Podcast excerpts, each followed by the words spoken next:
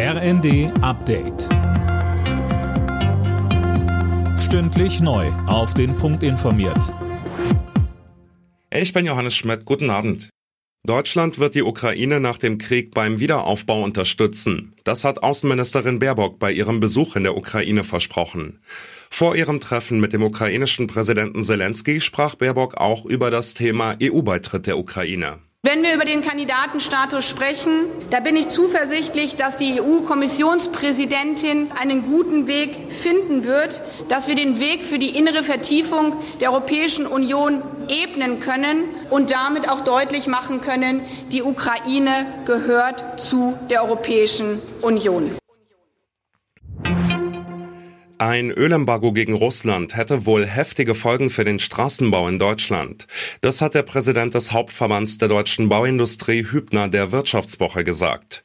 In einer Raffinerie im brandenburgischen Schwedt werden demnach ein Drittel der Bitumenvorräte für den Straßenbau produziert. Sollten die russischen Öllieferungen an den Standort wegbrechen, könnte es auf vielen Baustellen zu massivem Materialmangel kommen, so Hübner. Im Zusammenhang mit dem Einbruch ins Grüne Gewölbe in Dresden ist jetzt ein siebter Tatverdächtiger festgenommen worden. Dem 22-Jährigen wird vorgeworfen, bei der Planung und Durchführung des Juwelendiebstahls geholfen zu haben. Eileen Schallhorn. Der Mann wurde vor dem Dresdner Landgericht festgenommen. Zuvor hatte er sich dort als Besucher die Gerichtsverhandlung gegen die sechs Hauptbeschuldigten des Juwelendiebstahls angeschaut. Sie sollen dem Remo-Clan angehören, einer Großfamilie aus Berlin. Von den im November 2019 geraubten Juwelen fehlt bislang jede Spur. Der Spielplan für die Fußball-EM 2024 in Deutschland steht fest. Das Eröffnungsspiel am 4. Juni 2024 findet in München statt. Das Finale einen Monat später im Berliner Olympiastadion.